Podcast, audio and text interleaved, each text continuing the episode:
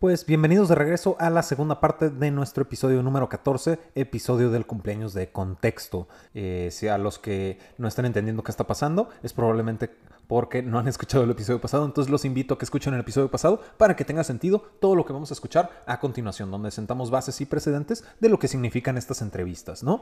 Entonces vamos a comenzar con la entrevista con Héctor Neira y Daniel Rodríguez, quienes son cofundadores de Pickup.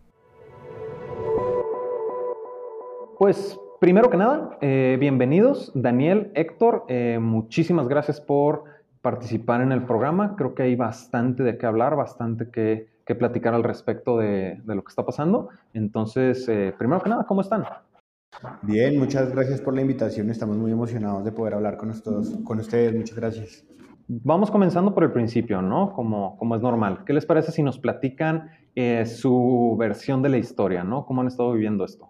Claro, eh, realmente nos encontramos muy, muy preocupados en este momento. Eh, pues vemos que las medidas que, se tomaron desde el gobierno del Perú son bastante drásticas, han hecho algo que nunca en la historia del Perú se había hecho, ni, ni tampoco en nuestros países que somos cercanos se ha violado el principio de la neutralidad de la red, lo cual es algo bastante drástico.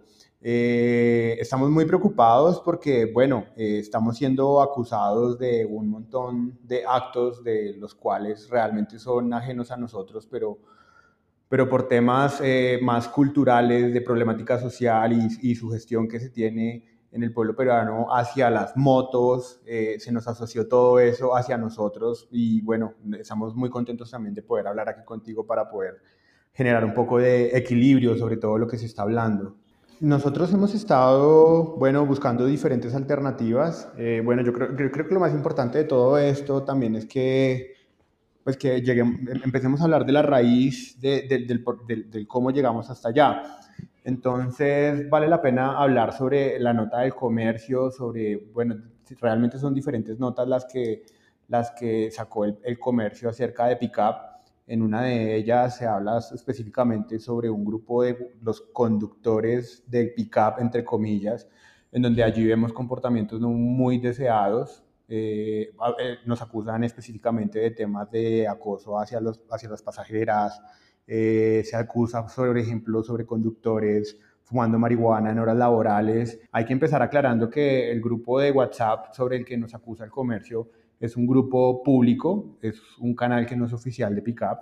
Pickup tiene canales de WhatsApp eh, que sí son oficiales nuestros y allí tenemos reglas muy claras y únicamente se puede hablar sobre la plataforma y como nosotros somos los administradores de estos grupos oficiales, nosotros tenemos la libertad de expulsar a las personas que no tienen los comportamientos adecuados.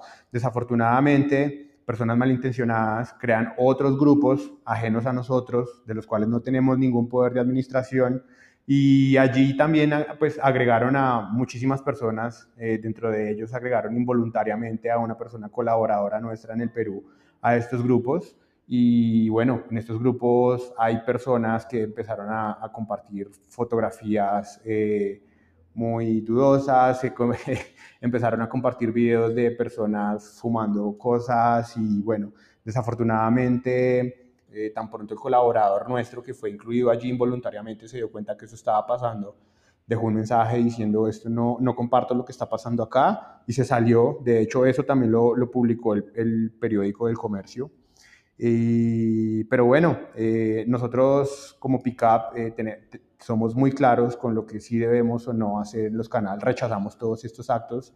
En cuanto a estos grupos de WhatsApp públicos, nosotros hemos hecho una investigación de mirar contacto a contacto realmente quiénes son y no conductores y nos hemos encontrado que los conductores que estaban allí realmente eran muy pocos, estamos hablando de que eran un 10% y en su gran mayoría fueron añadidos involuntariamente y los conductores que definitivamente estaban en ese grupo y estaban teniendo malos comportamientos, nosotros los hemos expulsado de la plataforma, los hemos bloqueado definitivamente. Y también queremos decir que si alguien eh, ha sido víctima de algún acoso o alguna cosa por parte de esos conductores, eh, Pickup está en toda la, disposición de dar los datos de esos conductores para que pueda poner las denuncias sobre las autoridades competentes. Vale la pena también aclarar que nosotros como Pickup nunca hemos tenido ni una sola de esas denuncias como tal a nuestros chats y correos de soporte no hemos tenido de parte de Perú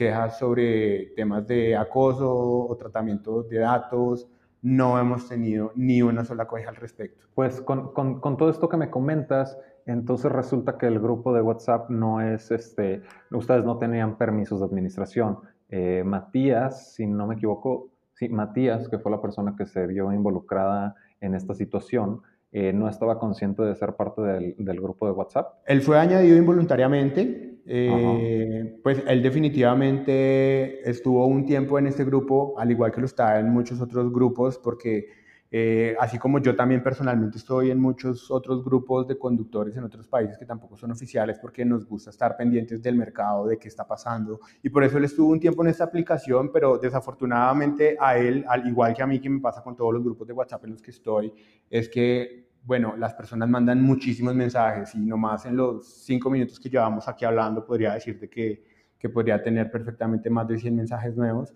Entonces, como tal, pasan muchas cosas en estos grupos que uno no ve. Cuando vio todo esto y sabiendo que probablemente pudiera involucrar conductores de pick-up, ¿se tomaron acciones en ese momento o, o, se empezaron a tomar acciones hasta después de que salió la nota del comercio? Lo, empezamos a hacer en el mismo momento. Eh, como tal, nuestra, nuestra misión claramente eh, como plataforma intermediadora es garantizar la seguridad de ambas partes, no solamente de los pasajeros, sino de los conductores también. Y cuando vemos alguna falencia como esta, claro que sí, comenzamos a tomar las acciones necesarias. Revisamos uno a uno de los contactos que allí estaban, validando si eran o no conductores de la aplicación y mirar si tuvieron comportamientos que, que no son deseables y los expulsamos inmediatamente de la aplicación. Mm, ok, ok, perfecto, ¿no? Y entrando dentro de las consecuencias que esto llega a generar, pues obviamente ustedes están en un proceso legal eh, con el gobierno de Perú, ¿correcto? Legal creo que es una palabra bastante fuerte. Realmente estamos eh, buscando mesas de trabajo, mesas de diálogo. Le enviamos una carta al ministro de Transporte y Telecomunicaciones en el Perú. Aún nos encontramos esperando respuesta de él. Nosotros queremos hacer las cosas por el bien de, de la sociedad, servir a la gente, servir a los conductores y servir a los pasajeros y no queremos vernos como, como una aplicación o como un par de emprendedores rebeldes. Por tanto, la decisión que tomamos nosotros como Pickup fue suspender el servicio de transporte en moto para cumplir con lo que, con lo que dice el decreto supremo que, que sacó el, el ministro y le pedimos muy amablemente al ministro que por favor desbloquee la aplicación, pues ya no estamos haciendo nada que, que incumpla su decreto supremo.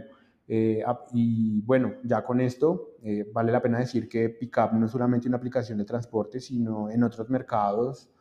Pickup hace servicios, por ejemplo, de mensajería al masivo, a cualquier usuario, hace servicios de mensajería eh, también para grandes empresas y tiene su propia plataforma de comercio electrónico y por tanto nos gustaría lanzar esas iniciativas en el mercado peruano mientras seguimos las, las discusiones en el tema de de transporte de personas. Vale la pena también preguntarnos por qué Pickup en Perú tenía oferta y tenía demanda. el transporte en moto de dos ruedas realmente no es algo que nosotros llegamos a inventar, es algo que ya existía anteriormente en el Perú y en todos los otros países y va a seguir existiendo aunque hayan bloqueado a Pickup, tocarle la puerta también al, al ministro y al gobierno en general y darse cuenta que estas tendencias son algo que no se pueden parar, es algo que ya ocurrió hace cinco años en Asia, por ejemplo, y sigue y sigue creciendo, y es algo que está pasando, se está reproduciendo la misma película en América Latina. Y el hecho de tener a alguien en la mitad que ayude a regular el sistema de transporte en moto, le va a facilitar al gobierno mucho, mucho las cosas, porque él puede poner las reglas del juego. Él puede, por ejemplo, decidir qué tipo de motos pueden o no prestar el servicio, con qué cascos, con qué chalecos, y lo más importante, pagar impuestos. Nosotros podríamos recaudar impuestos por este servicio de transporte y pagárselos al gobierno. Y, pues vemos que con preocupación que al, pues, al, no existir esta, esta una plataforma, sea la que sea, sea Pickup sea la que sea, pues lo que va a hacer va a ser mucho más grave porque va a continuar el sistema, va a seguir informalmente, de no existir esta, esta, esta plataforma en la mitad, simplemente no hay regulación y simplemente va a seguir existiendo, pero un poco caótico, diría yo. si bien están mencionando que el servicio de transporte por medio de motocicletas va a existir eh, sí o sí, con o sin pickup, pues realmente aquí la pregunta es el por qué esta consecuencia nada más está impactando a pickup, ¿no? Si bien es un poquito claro basado en, lo que acaba de suceder, pues realmente me gustaría saber ustedes qué opinan al respecto. Eso es una parte que todavía no la tenemos, o sea, realmente para nosotros todavía es algo muy extraño, porque si bien es cierto la situación legal de otras aplicaciones en, en Perú, por lo pronto, sigue siendo la misma, está en un estado de zona gris en la que las aplicaciones no se encuentran 100% legalizadas, como por ejemplo si lo están en, en México o en algunos estados de México. Existen miles de grupos de otras aplicaciones que se encuentran con las mismas actividades, con las mismas conversaciones, porque realmente, como mencionaba Daniel, es un tema muy natural en grupos que son manejados entre los mismos conductores o grupos de terceros, a los que claramente no podemos tener ningún control ni ninguna administración para administrar eh, estos grupos, pero realmente el tema ha sido muy puntual en contra de Pickup, eh, a lo cual también extrañamente el Estado respondió demasiado rápido y realmente fue algo súper asombroso el ver que al ministro no le preocupara violar la, la neutralidad de la red, al ministro no le preocupara sentarse a hablar o al menos a pedir descargos al hacer esta clase de, de restricciones o de prohibiciones. Para nosotros ha sido un tema bastante extraño y realmente es entenderlo, entender la lógica que está detrás de esto, aún ha sido eh, incomprensible para nosotros. No, claro, eh, estoy completamente de acuerdo en la cuestión de que los, eh, el control dentro de las plataformas externas a Pickup, pues definitivamente ustedes no tienen tanto control, ¿no? Eh, ahí me gustaría, y ya que estamos regresando un poquito a eso, eh, me estaban comentando que del, grupo de WhatsApp del cual se salió eh, Matías, pues realmente en este grupo me decían que no había un, porcentaje alto de, de, conductores de pickup. Así es, o sea, de ese grupo había como alrededor, o sea, de un grupo que era aproximadamente de 80 personas, habían seis o siete conductores que nosotros logramos identificar, hablamos con ellos, igual fueron expulsados de la plataforma, pero, pero igual hablamos con ellos y ellos prácticamente ni siquiera, en su mayoría, no tenían mucha participación. O sea, realmente los números que más tenían visibilidad ante el artículo del comercio no eran conductores dentro de la plataforma pero igual se tomaron las medidas porque, pues bueno, había que tomar, había que sentar un precedente también con nuestros conductores y que supieran que, aunque estos grupos no son los oficiales, porque realmente PICAP tiene dos grupos ah, oficiales en, en Lima, cual, de los cuales sí somos administradores, de los cuales sí somos eh, controladores del tema. Eh, estos grupos sí están bajo todos nuestros parámetros y aún así, pues nada, creo que se enfocaron en, un grupo tercero que no tenía nada que ver con nosotros, que no estaba bajo nuestro control. Y pues, bueno, no, tomaron el, el control de, de, toda la polémica. Me gustaría preguntarles, porque también este, me estaban mencionando que se está haciendo como este, mm, si bien no lo mencionaron ustedes eh, textualmente, este proceso de depuración ante los, ante los eh, 8.000 conductores que me platican en el que iba a salir un número menor de conductores. Así es, nosotros ya ese mismo fin de semana que estábamos allá, nosotros incluso se lo comentamos al comercio. Nosotros hicimos un proceso que partió de dos filtros. El primer filtro era, nosotros estamos conectándonos con bases de datos eh, de las autoridades judiciales y policiales de Perú, eh, y en este proceso lo que, lo que hacemos es con el DNI podemos validar uno a uno todos los antecedentes de los conductores. Y en el primer barrido que se hizo pasamos de 8.000 a 2.000 conductores. Y luego en un segundo barrido, que ya nos tocó hacer un proceso mucho más manual, porque conductores en algunas ocasiones colocaban un espacio de más o colocaban, truncaban un número del DNI. Y en ese proceso prácticamente ya quedaron 5.000 conductores que en total, como flota activa, que estaban con toda la revisión de toda la documentación, que estaban con todos los parámetros al día y que estaban con todo el tema de antecedentes ya verificado. Y eh, en este momento tan solo estamos esperando que los operadores eh, respondan a nuestras cartas en las cuales también deben por obligación quitarnos la restricción a la aplicación, puesto que el decreto fue muy enfático en el tema de transporte de personas y ese servicio desde nuestra base lo hemos eliminado por lo pronto de Perú y solo habilitamos la línea de mensajería para poder transportar paquetería eh, pequeña. Ok, ok. Es que la, la, cuestión aquí y a donde iba es que como que se entiende en este proceso de depuración que es parte, se estaban sacando las personas integrantes del grupo. Los ocho integrantes que mencioné, de los, o sea, los que estaban en estos grupos de WhatsApp no oficiales, te digo que esos fueron expulsados, los que fueron identificados como conductores nuestros fueron expulsados eh, el mismo día que comenzamos a ver todos estos, eh, o sea, todas estas revisiones cuando ya Matías cayó en cuenta que estaba pasando todo esto dentro de los grupos Luego del retirarse procedimos a hacer toda la, revisión uno, uno de los números de celular que estaban allí incluidos y los conductores fueron expulsados de la plataforma indicándoles el por qué. Y todo, de nuestros 8.000 conductores quedaron 5.000 conductores que estaban con toda la documentación al día y son 5.000 conductores que teniendo todo al día, hoy en día están dejando de recibir ingresos y están realizando probablemente la misma actividad, solo que de forma más informal dentro del ecosistema. Claro, claro, no, sí, definitivamente dentro de este, este proceso que me estás platicando era definitivamente necesario, ¿no? Con, con o sin eh, lo que sucedió, pero finalmente ahí sí me gustaría saber, ya entrando un poquito más en, en Pickup, ¿no? En Pickup a nivel Latinoamérica, pues qué, qué, impacto ha tenido esto, ¿no? A nivel, a nivel Latinoamérica, no nada más en Perú, que está bastante claro en Perú, pero a nivel Latinoamérica, ¿cómo los ha llegado a afectar esto, ¿no? Ya poniendo la, la perspectiva desde la visión de Pickup. A la fecha no ha generado ninguna repercusión más allá del, de, de, las familias que están siendo afectadas en esta parte de los ingresos, porque inclusive Pickup no generaba ingresos en Perú.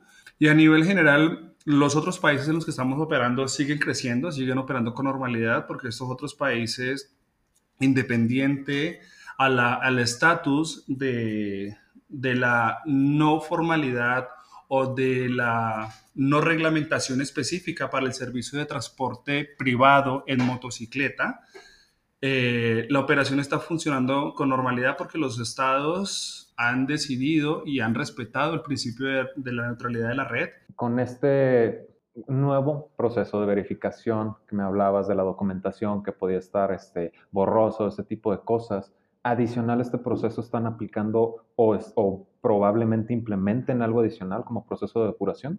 Sí, mira, el proceso consiste en la primera parte de la revisión de los documentos, de las fotos de los documentos, eh, que se encuentren al día con todos los parámetros de ley de cada uno de los países. El segundo proceso consiste en consultar el DNI o, la, o, el, número de identificación de nuestros conductores en bases de datos de policía, de judiciales y en todas las que se requieran. Y la tercera parte del proceso va a consistir en comenzar a crear alianzas con diferentes proveedores que puedan realizar, por ejemplo, en Perú, la, evaluación de exámenes psicosométricos y obviamente esto va muy de la mano de que nosotros comencemos a trabajar con todos estos conductores con temas de capacitación para que el servicio sea de la mejor calidad eh, dentro del ecosistema. Pues es, es, gratificante saber que, que sí van a implementar acciones adicionales, ¿no? Porque también algo que se tiene que separar es que la identidad de las personas no es derivada de pickup, ¿no? Es derivado de, su eh, personalidad a través de todo lo que han vivido. Pero sí, finalmente, el que Pickup, pues de cierta manera se vio envuelto en, este, en esta situación, sí es importante hacer esa, esa separación. Ahora, eh, si bien el impacto no ha sido fuerte fuera de, de Perú, en Perú, ¿cómo ha sido el resultado? Mira, en cuanto, en cuanto a Perú, realmente podemos o sea, según lo que observamos y después de que sacó el comercio sus artículos un poco pasados de tono en los que se hizo de Pickup como el diablo de las aplicaciones, realmente el mercado peruano eh, comenzó a incrementar inclusive la demanda. Es decir, si hoy en día estábamos en un nivel de solicitudes en los que hacíamos 60 mil, 70 mil servicios al mes, comenzaron a generarse solicitudes que equivalían a estar en un nivel de 100 mil a 150 mil servicios por mes. Ok, eh, de nuevo, gracias Héctor. Eh, entonces, como me comentas, pues me estabas mencionando que hay un incremento en la demanda, eh, pero ahí sí me da curiosidad porque pues definitivamente las, las, redes sociales, por lo menos de Pica Perú, sí tienen bastante alrededor de, del grupo de WhatsApp, ¿no? Enfocado en esta situación. Ustedes, ¿qué, están, ¿qué están haciendo para para compensar esta situación, ¿no? El, recuperar esta, esta reputación, ¿no?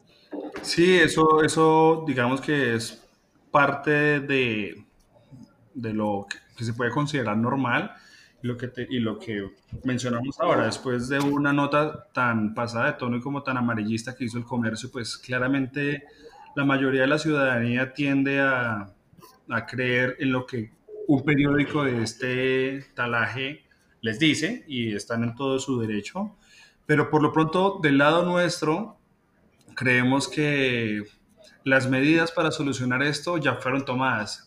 A medida que vayan saliendo cosas y necesidades puntuales y requerimientos, sistemas de seguridad y de calidad, Pickup como plataforma y como startup, estamos enfocados en cada problema que vaya saliendo, irlo solucionando en la forma más rápida posible, porque realmente a la hora la verdad, y creo que en, todos los temas del mundo nada es perfecto y lo importante no es hablar de la perfección, sino qué tan rápido buscamos soluciones para esto y esa ha sido siempre la misión de Pickup, a pesar de tener algunas fallas, buscamos la solución lo más pronto posible para poder tener un servicio de calidad, de seguridad y que presente beneficios a todo nuestro ecosistema. Pues excelente, igual con esto realmente yo ya estoy cubriendo todas las preguntas que yo tenía preparadas para ustedes. Sin embargo, eh, no sé si tengan algún, eh, alguna declaración final que quieran hacer. Sí, a mí me gustaría decir que, bueno, este, la conclusión del bloqueo de Pickup, eh, yo lo dividiría básicamente en dos temas. Uno es que realmente el, el gobierno peruano está tratando de frenar algo que realmente no va a frenar bloqueando Pickup. Entonces es mejor regular. El mensaje es busquemos la regulación por el bien de todos.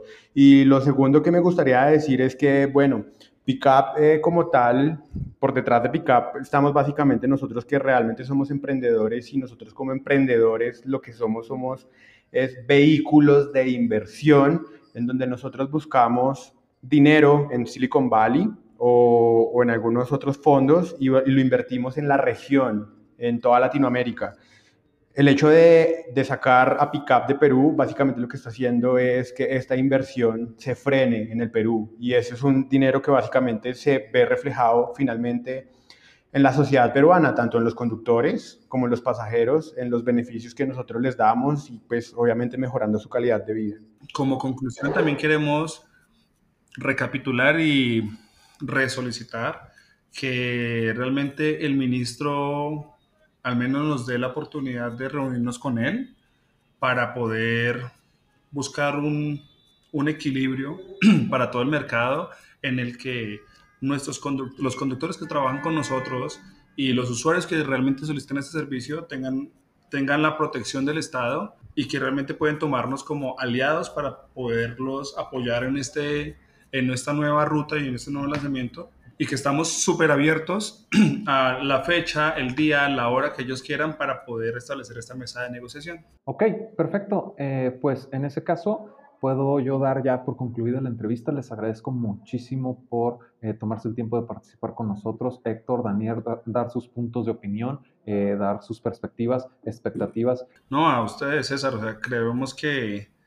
realmente necesitamos más, más medios de comunicación como ustedes que realmente busquen dar información desde un punto de vista neutral y no desde un punto de vista amarillista. Y pues esperamos que este sea un espacio que tal vez inclusive los mismos peruanos puedan comenzar a ver un punto de vista diferente al que está generando el comercio y que realmente no satanicen una aplicación como esta que realmente lo que está buscando es generar una solución y no ser parte y no generar un problema.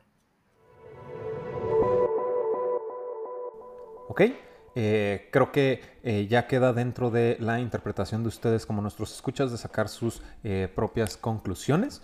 adicionalmente, vamos pasando a la entrevista del abogado Juan Luis Hernández. Bienvenido, Juan Luis. Es un gusto tenerte con nosotros. Realmente creo que vas a venir a aportar muchísimo a nuestros escuchas. primero que nada, ¿cómo estás? Muy bien, muchas gracias César. Es un gusto estar aquí con ustedes.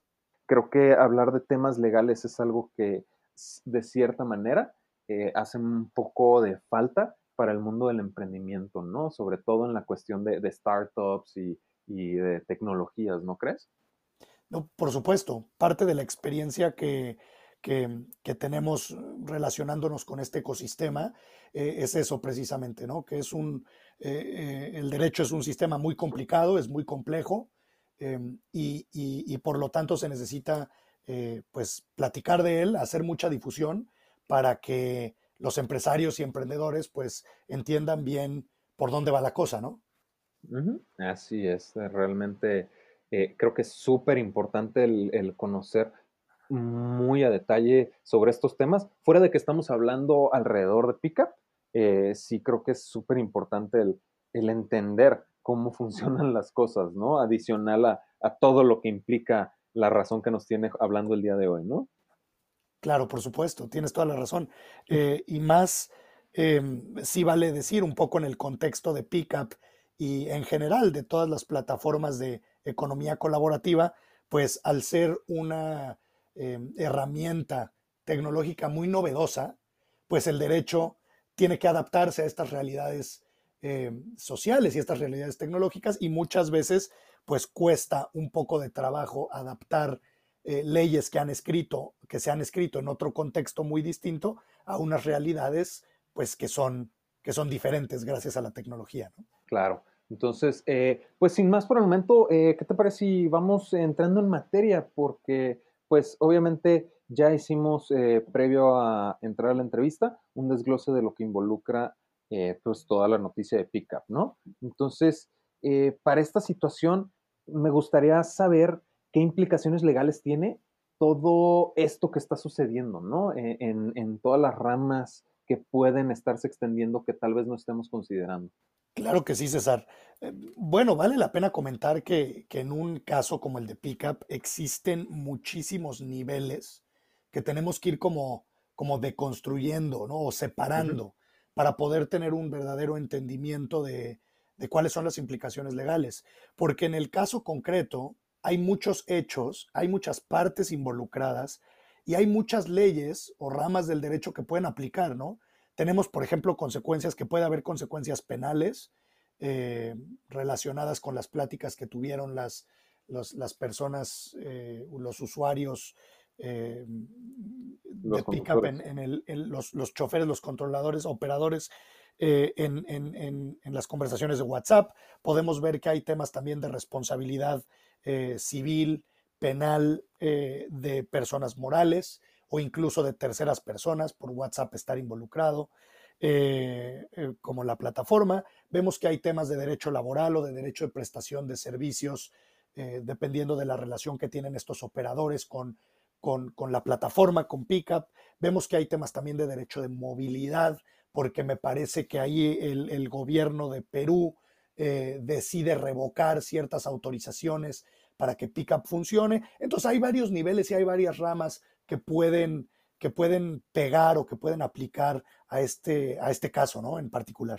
Claro, de hecho, y qué bueno que mencionas aquí la parte de una persona involucrada en este mismo grupo de WhatsApp, porque en el mismo comunicado que saca Pickup, eh, ellos declaran que sucedió por WhatsApp. No es un medio de comunicación oficial de Pickup, como de cierta manera que se está eh, deslindando. No está demeritando, ¿no? Y queda clarísimo en el, en el comunicado que no está demeritando las consecuencias de los hechos, pero sí eh, como que se medio salen por la tangente al momento de mencionar que no es oficial de Pickup ese comunicado, fuera de que esté o no esté una persona ahí. Claro, tienes toda la razón. El comunicado de Pickup es muy interesante porque yo creo que cualquier abogado sensato recomendaría algo, algo similar, ¿no? Aquí el tema que hay de fondo es qué tanta responsabilidad tiene una empresa o una, una corporación, una sociedad que administra una plataforma de, servicios o economía colaborativa sobre los actos que realicen terceras personas, que sucede que son usuarios de esa plataforma, operadores de ese servicio, que prestan sus servicios a través de esta plataforma. ¿Qué tanta responsabilidad tiene la empresa que opera la plataforma de los actos que hace un tercero? Entonces, por regla general, tú no puedes responder por actos que yo hago, ¿no? Eso es una regla de derecho muy sencilla. Cada quien es responsable de lo que él hace. Entonces, aquí eh, el objetivo, yo creo, del comunicado es establecer eh, eh, una clara línea diciendo, mira, nosotros somos, tenemos ciertas responsabilidades legales, pero dentro de estas responsabilidades legales definitivamente no entran lo que terceras personas hacen sin, que nosotros les estemos mandando a hacer eso, ¿no? Entonces creo que, creo que la parte del comunicado que apunta al deslinde de responsabilidades legales, pues es, es, muy claro, ¿no? A pesar de que, desde luego, Pickup no, no, no, no dice o no hace menos la gravedad de lo que sucedió, eh, nada más hace como una línea en cuanto a, responsabilidades legales. Yo, yo, yo siento, al menos desde mi contexto y desde mi perspectiva, que va por ahí. Claro, o sea, creo que eh, todos a interpretar esa parte, pero sí el, verlo desde tu perspectiva creo que también ayuda, ayuda bastante, ¿no? Y ahí, pues obviamente este tema, sí, creo que lo acabas de mencionar, involucra más de un, estado, ¿no? Estamos hablando de Colombia, estamos hablando de Perú. Ahí, eh, ¿qué nos puedes platicar al respecto? Creo que es importante señalar que como son varios países, cada uno de ellos tiene sus reglas distintas, ¿no? Entonces tenemos que analizar los hechos eh, lo primero que tenemos que determinar es qué leyes aplican a los hechos que estamos analizando. Entonces, todo el tema de las conversaciones que tuvieron estos operadores o estos prestadores de servicios a través de, la plataforma fueron hechos en Perú, de tal manera que para todas estas comunicaciones de WhatsApp que tuvieron, deberíamos de aplicar las leyes peruanas. También para efectos de poder determinar si Pickup es responsable de estos actos, también tendríamos que aplicar las leyes de responsabilidad eh, legal de Perú, ¿no? Entonces ahí es donde a lo mejor los escuchas, su auditorio, a lo mejor tenemos algún abogado peruano dentro del auditorio que, en este momento está pensando, pues mire, es que mi ley a lo mejor de relaciones mercantiles o mi ley de sociedades mercantiles o, mi código penal establecen esto o esto otro, pues siempre es bien importante que determinemos qué ley es la que estamos aplicando y con base en esa ley poder determinar dos cosas. Primero, cuál es la responsabilidad civil o penal de los actos que se cometieron en las, en las pláticas de WhatsApp,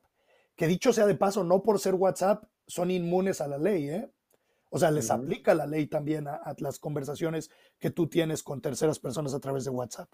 Y por otro lado, ver qué responsabilidad existe para la empresa que administra la plataforma de Pickup.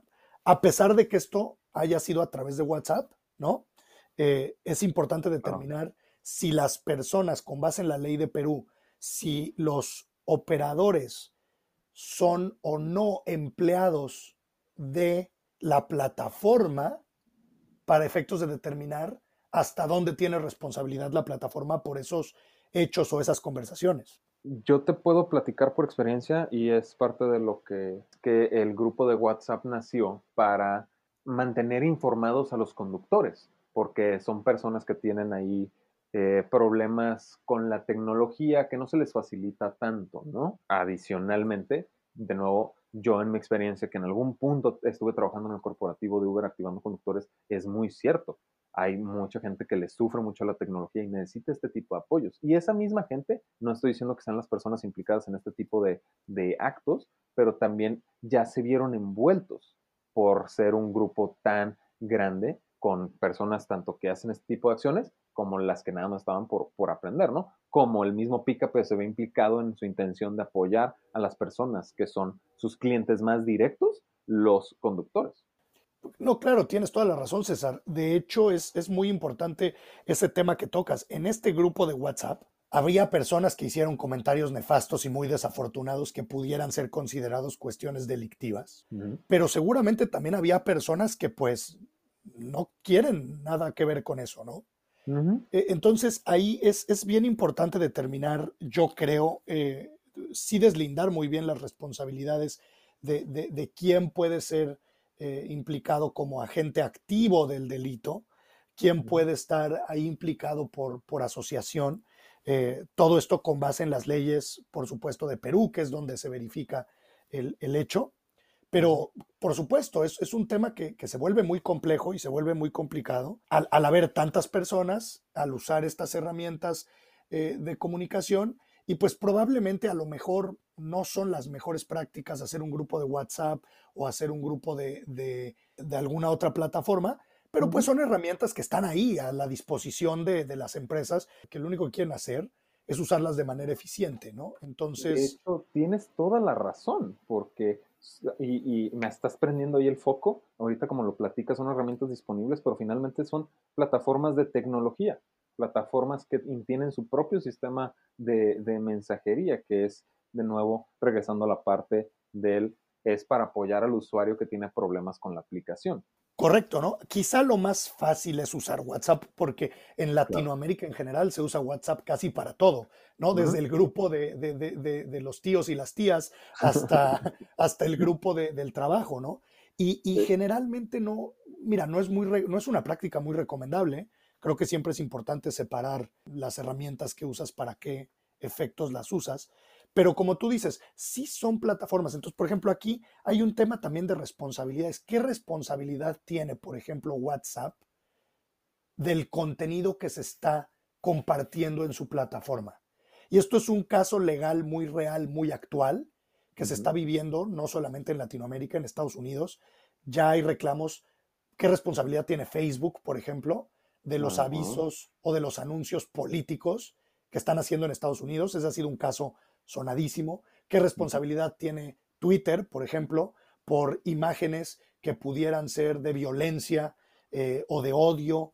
Em, sí, sensibles para los espectadores. Por supuesto, que pasan en su plataforma. Entonces aquí, primera pregunta sería, ¿qué responsabilidad legal tiene una plataforma como WhatsApp si alguien está platicando de cometer un delito en ella? ¿no?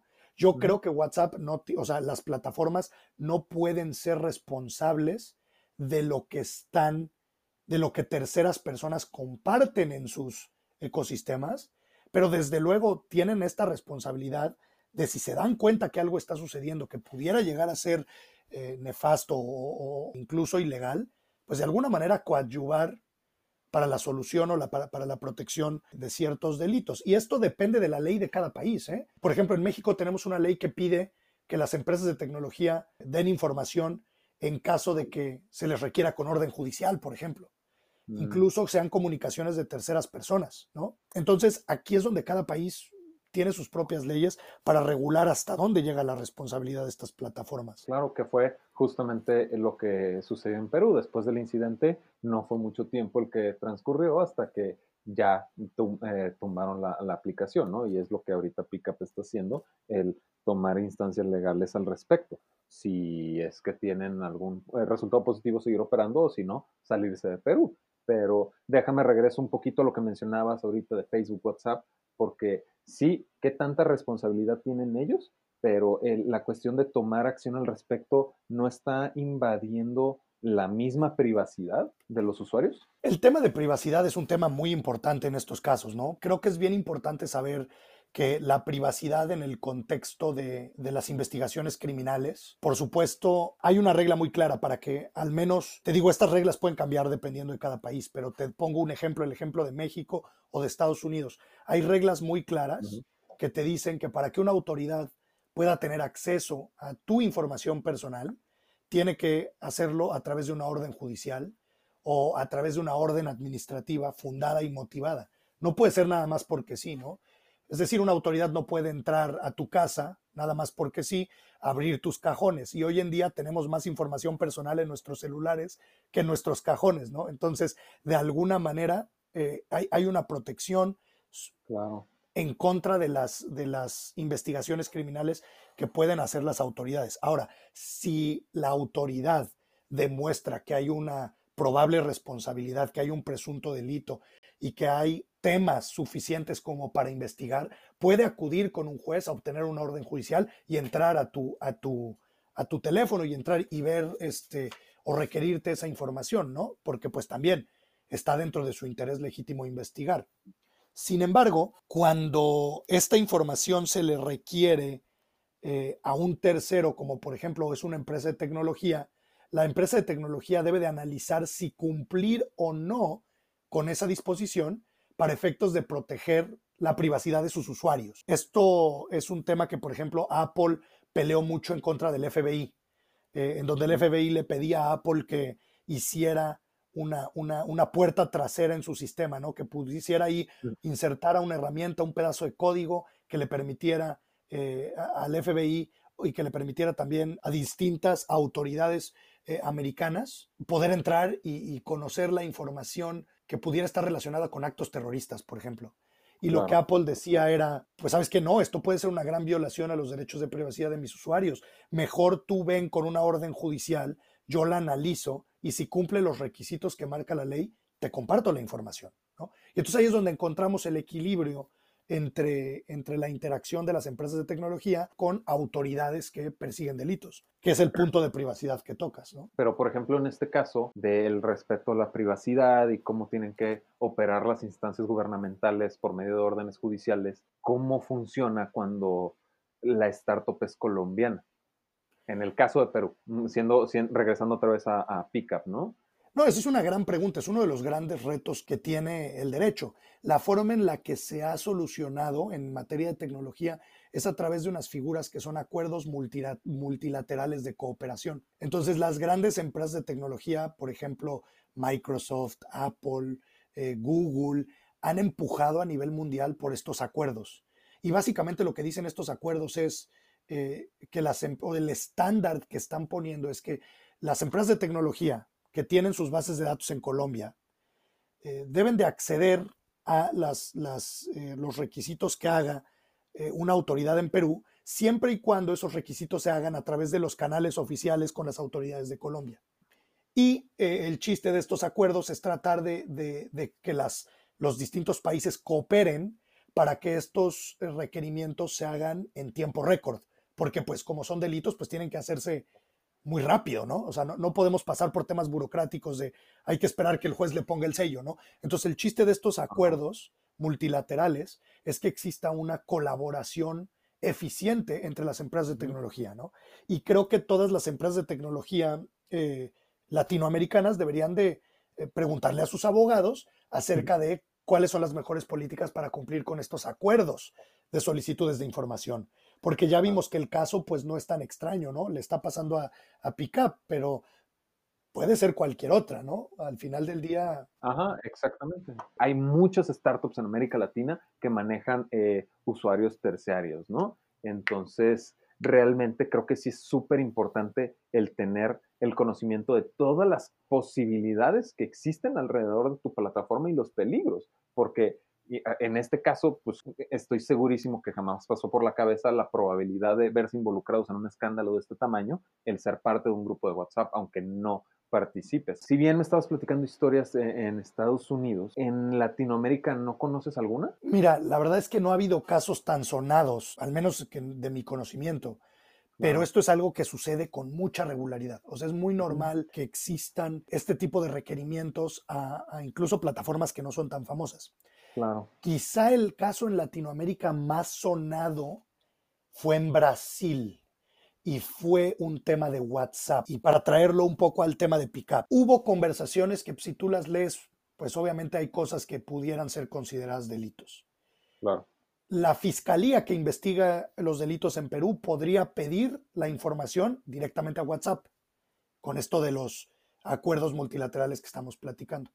Este caso sucedió en Brasil, algo muy parecido, nada más que no era de una plataforma tecnológica. Al parecer había habido un crimen, un homicidio, y las autoridades, los jueces brasileños requieren no a WhatsApp, requieren a Facebook Brasil directamente la información. Facebook Brasil responde diciendo, oye, sí somos parte del mismo grupo porque efectivamente compramos WhatsApp hace unos años, pero somos dos empresas totalmente distintas. Yo no tengo acceso a la información de WhatsApp. El juez dictó una orden de arresto al vicepresidente de Facebook en Brasil por no cumplir con esta orden. Eh, entonces, no es un caso exactamente igual como el que estamos viviendo, pero en Latinoamérica sí ha pasado, en Brasil pasó este tema, en donde las autoridades pues quieren entrar a conocer qué es lo que las plataformas cuál es la información que se está compartiendo en las plataformas para perseguir delitos. Si bien no hay casos tan puntuales, porque fue, fue de lo primero, primero que mencionaste, que conforme salen las tecnologías, las leyes se tienen que estar adecuando, ahí regulando para estar alrededor de, de, estos nuevos modelos que están sucediendo. ¿Tú crees que todo lo que va a suceder o está sucediendo ahorita en, en Perú y el resultado de lo que vaya a suceder con Pickup en estos momentos vaya a ser un hito para futuras ocasiones que se vaya a volver un punto de referencia? Yo creo que todas las sentencias que se dicten van a ser una muy buena guía para todas las empresas latinoamericanas que quieran abrir en Perú. Los abogados en Perú, que son expertos en estos temas tecnológicos, deberán, yo recomiendo, ¿no? que estudien estas sentencias para que puedan darle un mejor servicio a sus clientes, para decirles, mira, la ley en Perú dice esto, y las, los juzgados o las autoridades en Perú que resolvieron, resolvieron en este sentido. Para poder minimizar el impacto legal o para tener, estar seguros, estas es las acciones que debemos de tomar. Y siempre es muy importante en todos los países, cuando suceden estos casos, ver de qué manera en ese país los jueces responden o interpretan la ley, para que entonces ya tengamos una guía de más o menos, tampoco es que sea palabra cierta al 100%, pero sí te da una guía de cómo una autoridad puede tomar la aplicación de una ley. Y eso te ayuda a tomar decisiones en cuanto a tu modelo de negocios. Es que entonces sí, sí definitivamente es un hito lo que está, lo que está marcando ahorita eh, Pickup, porque lo que llegase a decidirse va a significar un punto de referencia para cualquier incidencia futura, ¿no? Por supuesto, y por lo menos, o sea, digo, por lo menos en Perú, pero también Perú puede mandar una señal para el resto de Latinoamérica, eh, tiene una oportunidad muy interesante para hacerlo, diciendo, mira, esto es lo que creemos, así es como creemos que se tiene que resolver este tema. Porque como decíamos, hay muchos niveles. Por ejemplo, una cosa es el tema de las responsabilidades penales del grupo de WhatsApp. Pero, por ejemplo, esa decisión de retirar la, aplicación también puede ser apelada por PICAP, porque no tiene nada que ver una cosa con la otra, ¿no? O sea, aquí estamos hablando de si, si PICAP cumple con todos los requisitos que marca la ley de Perú para prestar su servicio, podrá apelar a que los jueces en Perú digan, oye, pues tu autoridad administrativa no tenías la ley de tu lado para hacer que Pickup no pueda ah, prestar sus servicios aquí, ¿no? Sí, sí, y, déjame aclarar esto, ¿no? Eh, la razón de que se llegó a retirar la aplicación, los comunicados no dicen por el incidente. Más bien, se hizo valer la ley en relación a que los, no se puede prestar un servicio de taxi por medio de motocicletas. Eso fue el argumento para bajar la aplicación, no tiene nada que ver justamente con el, el grupo salido, pero da la casualidad de que sucede muy corto pedazo de tiempo entre el anuncio del escándalo y que se hace cumplir la ley, ¿no? Porque previamente ni, no, no ha habido tantos comentarios al respecto, más que la cuestión de la seguridad de ir en motocicleta, pero de nuevo, sucede el incidente y de pronto se hace valer la ley o se, se hacen estas regulaciones, ¿no? Y es cuando se baja la aplicación. No, y creo que sí es, sí es importante. Obviamente va, ellos tendrán sus argumentos, habrá que ver qué dice la ley de Perú al respecto. En México hubo un caso que si bien no es lo mismo, sí nos puede dar un poco de luz en temas de derecho de movilidad. Básicamente lo que hicieron en México fue, me parece que fue el estado de Yucatán, eh, emite una ley de movilidad en donde quería regular el servicio de Uber, básicamente. obviamente la ley no dice Uber, pero dice, oye, pues las plataformas que presten servicios de movilidad, así de choferes privados, van a tener que tener un registro en el estado para operar. Eh, si no tienes ese registro, no puedes operar. Y para obtener ese registro tienes que cumplir con a veces, varias cosas, ¿no? Entre ellos había temas de que los automóviles tenían que tener eh, cinturones de seguridad, ¿no? Cosas de, del automóvil, que pues sonaba razonable, pero después había otras cosas que regulaban el servicio, ¿no? O sea, eh, decían no puedes cobrar en efectivo, no puedes, este, ¿no? Eh, hacían ciertas regulaciones. Entonces esto llegó a la Corte en México. Y lo que la Suprema Corte de Justicia en México determinó es que los estados tenían facultad para regular una cosa que era el tema de cómo podían circular los coches, pero no tenían facultad para regular el tema de cómo podían ejercer su modelo de negocio estas plataformas. Claro. Entonces, ¿por qué comento este caso? Porque creo que es muy interesante si Pickup demanda al gobierno de Perú, considerando que es ilegal el hecho de que los hayan quitado de, de poder dar sus servicios, y vuelvo a lo mismo, depende de la ley de Perú que no conozco, pero, pero a lo mejor los abogados de PICAP en Perú podrán hacer un argumento. Sería importante ver la resolución de, uno, si PICAP es un servicio de taxi, eh, con base en las leyes de movilidad de Perú, si es necesario modificar las leyes de movilidad de Perú para incluir este servicio de transporte bajo demanda, porque en México sucedió y la Corte dijo que no era un servicio de taxi, que, no era lo mismo que un servicio de taxi y que no se le podían aplicar las mismas reglas.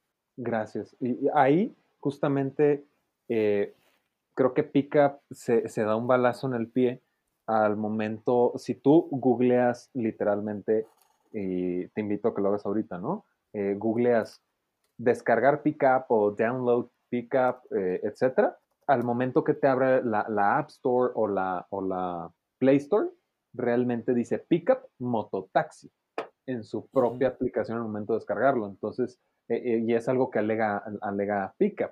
Cuando los, les dicen no puedes ejercer el servicio de taxi con motocicletas, Pickup dice es que no somos un servicio de taxi, somos una plataforma digital que conecta usuarios, unos usuarios entre otros. Pero te metes a la aplicación y, y ahí claramente dice Pickup Mototaxi. No sé si lo hiciste, si lo ves. Justo lo estoy viendo aquí. Eh, ah, entonces es un balazo en el pie, en mi opinión. Pues es un elemento, desde luego, César, que va a jugar en la mente de la corte que decida esta, si es que se le presenta esta situación. Pero yo me iría más a entender que es solamente un elemento, que hay más elementos eh, para interpretar. Eh, entonces, por ejemplo, habría que ver cómo efectivamente se presta el servicio, qué es la definición legal de un servicio de taxi en Perú, ver si esto aplica o no aplica, ¿no? Ver si hay una regulación a lo mejor para choferes privados.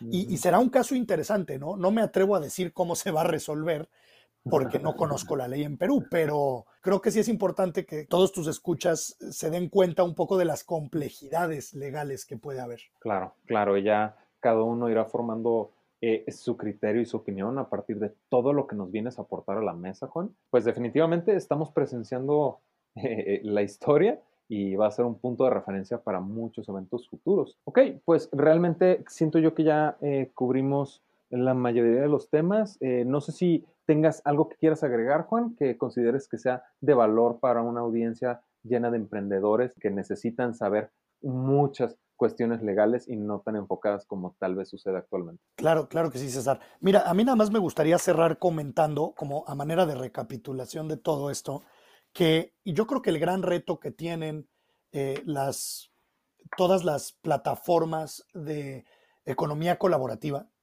y esto va para todos tus escuchas que, em, que, están tratando, queriendo construir una de esas plataformas en los distintos países en Latinoamérica, el gran tema legal que ahorita se está discutiendo es si la plataforma, en este caso Pickup, presta el servicio que sus usuarios operan o si son sus usuarios prestadores independientes. el, mundo está dividido en dos. Hay quienes dicen que sí, que son servicios independientes y que entonces la responsabilidad es del operador usuario en este caso, Pickup no es quien presta el servicio de taxi, dirían, sino el usuario que te lleva y te trae. Él es el que está prestando el servicio de taxi. O hay otra corriente que dice que no, que es pick-up directamente, porque en realidad los choferes o los usuarios operadores son empleados de esa plataforma. Y por lo tanto, al ser empleados, pues tendrían que estar pagando no solamente los sueldos, sino prestaciones laborales y de seguridad social, dependiendo de las leyes de cada país.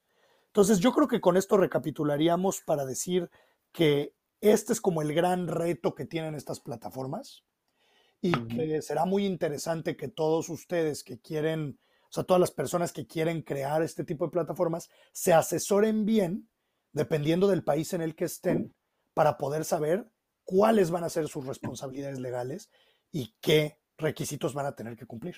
No, definitivamente, completamente concuerdo contigo, ¿no? De nuevo, te vuelvo a agradecer muchísimo por participar, Juan. Es súper atractivo cuando alguien viene a aportar algo, algo diferente, ¿no? Como lo que estás haciendo ahorita. Entonces, eh, Juan, sin más por el momento, de nuevo, te vuelvo a agradecer por participar, te vuelvo a agradecer por todo lo que nos has venido agregando al programa y pues esperamos tenerte pronto de regreso con nosotros. Muchas gracias, César. Es un, es un gusto estar participando con ustedes. Soy, soy, soy fan de este, de este programa.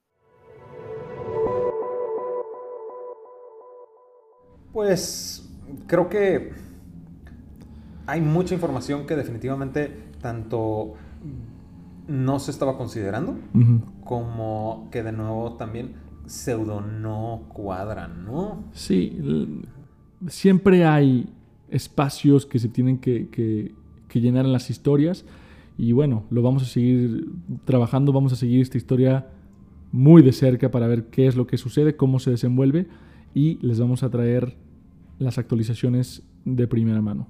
Sí, porque sobre todo ahí entra la parte y me llama muchísimo la atención y mm, de verdad me encantaría tener los, los best practices de, de, de pickup en donde pues tengo un escándalo de este tamaño y incrementan mis descargas. Incrementa mi demanda. A, mí no, es lo que sobre todo no me cuadra, ¿no? Sí, sí, sí. Porque de nuevo te metes a sus redes sociales y están brutalmente quemados, ¿no? No hay mucho espacio en el que no se toque este tema o no veas la conversación de WhatsApp. Que de nuevo se metan a nuestro blog, busquen la noticia de Pickup y van a poder tener acceso a las conversaciones, ¿no? Dentro de las ligas que tenemos en el blog. Justamente definitivamente queda en sus oídos a nuestros eh, queridísimos escuchas el tomar eh, decisiones, eh, tomar sus, arbitrariedades al respecto del tema y sacar sus conclusiones, finalmente. Porque sí hay muchísimas cosas que dentro de lo que hemos llegado a platicar, pues como que quedan muy al aire. Claro. Pero pues en función de lo que ustedes opinen, recuerden que nos pueden hacer sus comentarios, son más que bienvenidos, incluso nos pueden ayudar a generar una perspectiva que tal vez no estemos considerando y tampoco está considerando Pickup y que tampoco esté considerando Juan Luis. Entonces eh, lo dejamos a su completa interpretación. Eh, con esto estamos dando concluido nuestro episodio de cumpleaños de contexto. Antes de acabar, yo quiero hacer un par de anuncios más. Primero que nada, estamos lanzando un nuevo formato de, nuestro newsletter. La verdad, yo soy muy fan de lo que se está haciendo con el nuevo newsletter. Entonces, por favor, vayan, suscríbanse, experimentenlo, saborenlo, díganos qué opinan. Sobre todo, díganos qué opinan. Exactamente. Y por último, me encantaría también aprovechar el espacio para hacer un shout out, para reconocer aquí al increíble equipo de contexto que se está sumando. Vamos a empezar el 2020 con todo. Mariana López en redacción. Mariana la verán por acá pronto también en el podcast. Así es. Em, Alejandro González Ormerot también, el nuevo editor, lead editor de contexto, que por cierto está en la Ciudad de México. También pueden eh, establecer contacto directamente con él. Y por último, Hugo Beas, nuestro Head of Growth y Desarrollo de Audiencias. Em, Sin dejar afuera a nuestra diseñadora, claro. Claro, todo el equipo. Aprovechemos un shout out para todo el equipo, César. Ajá, así es. Eh, Chavita, Salvador Betancourt, que también está en la parte de la base de datos y la actualización de información. Mm, así eh, es. Obviamente, César Miramontes, como el encargado de los productos multimedia, nuestro cofundador y CEO Víctor Cortés y cofundador Pargat Dillon. Así es. Entonces, me va a tocar cerrar este episodio entonces, esas fueron las noticias más relevantes en cuanto a emprendimiento, tecnología y capital de riesgo en Latinoamérica. Yo soy Víctor Cortés. Yo soy César Miramontes. Y ahora estás en contexto.